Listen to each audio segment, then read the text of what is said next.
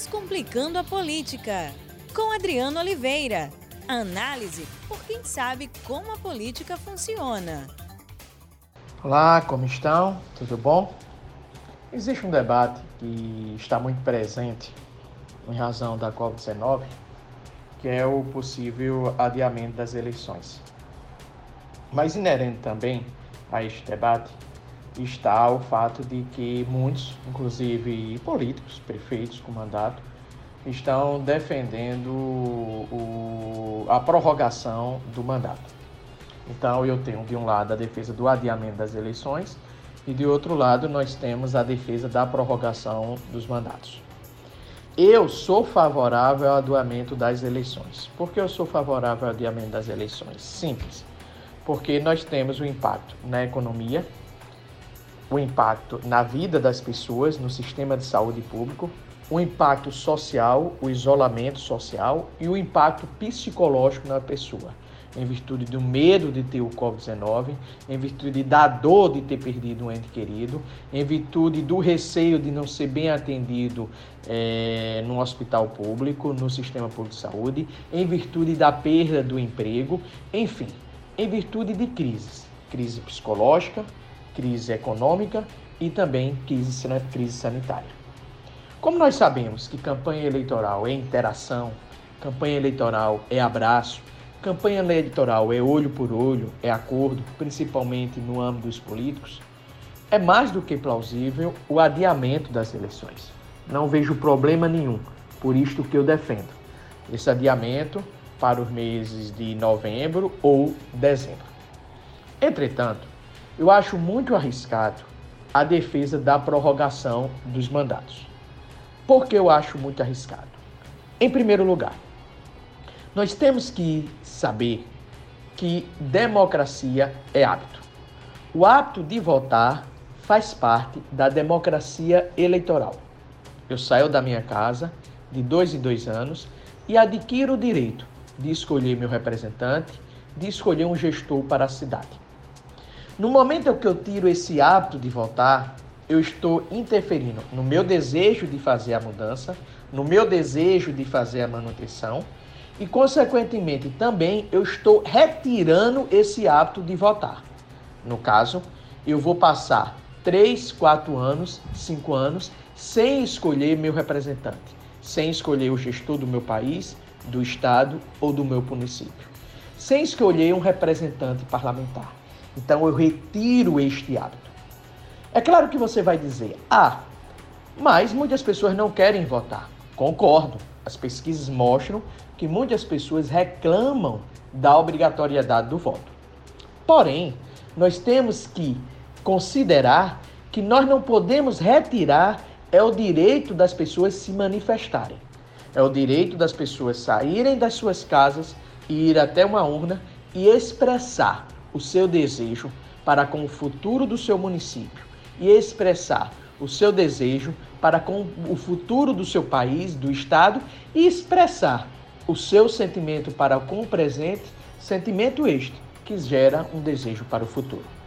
Então, retirar esse hábito democrático, ao meu ver, ele fará muito mal à rotina democrática, fará mal à democracia, porque fará com que os eleitores tenham que conviver com prefeitos que eles reprovam, com vereadores que eles questionam e, acima de tudo, retirar esse meu hábito de dois em dois anos, ter o poder de escolher um representante para mim no parlamento, um novo prefeito, um novo governador ou um novo presidente.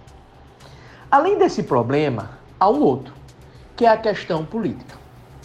Me permita a construção do seguinte cenário.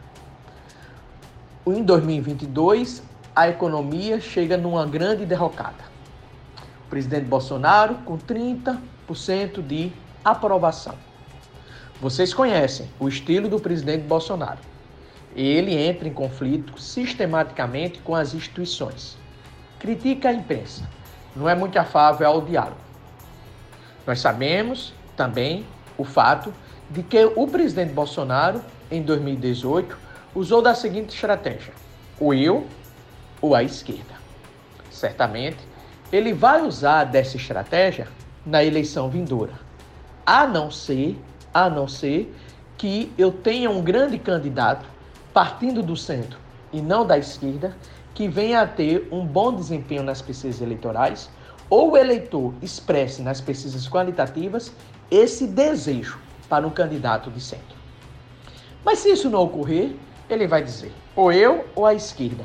Ou até com um candidato de centro, ele vai dizer ou eu da direita, ou esse pessoal, e aí ele inclui até o centro, da esquerda e do centro. Consequentemente, ele pode estar sendo um candidato, pode ser um candidato sem chances, com grandes chances de ser reeleito. E aí, diante do estilo do presidente, de conflitar com as instituições, conflitar com a imprensa, diante da possibilidade dele não aceitar uma derrota, porque lembra que ele sempre acusa as fraudes nas urnas eleitorais, as possíveis fraudes, ou seja, ele acusa, mas sem prova, ele pode dizer: Ah, eu vou perder a eleição, então eu vou defender a partir de agora uma outra narrativa, qual seja a prorrogação dos mandatos. E se ele fizer isso, ele está completo de razão. Por que ele está co coberto de razão? Não completo, coberto. Simples porque em 2020 foi prorroga, for, os mandatos dos vereadores e prefeitos foram prorrogados. Então, qual seria a razão também de eu não prorrogar o mandato do presidente da República? Dá razão. Ele pode alegar isso. Você tem, no caso, só eleição para prefeito e vereador em 2022 e justifica a prorrogação do mandato. Mas aí você vai me dizer, não, mas em 2020 existia a Covid-19 então era plausível, a crise sanitária era imensa, a crise econômica era imensa. Tudo bem. E se em 2022 o Brasil estiver passando por uma grande crise política ou econômica?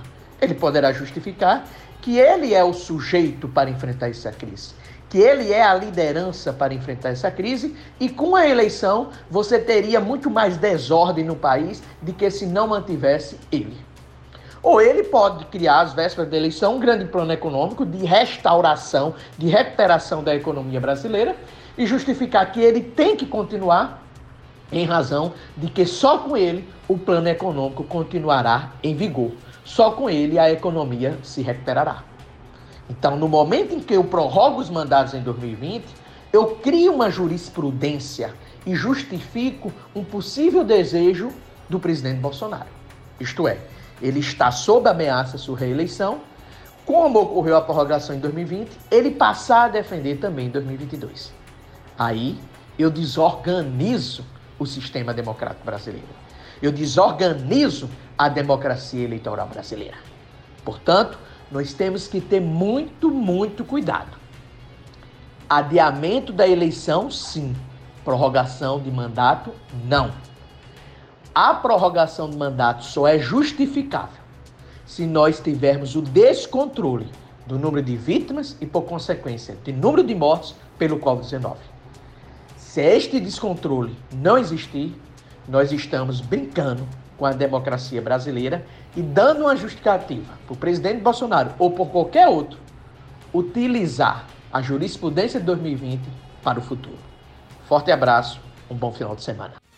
Descomplicando a Política, com Adriano Oliveira. Análise por quem sabe como a política funciona.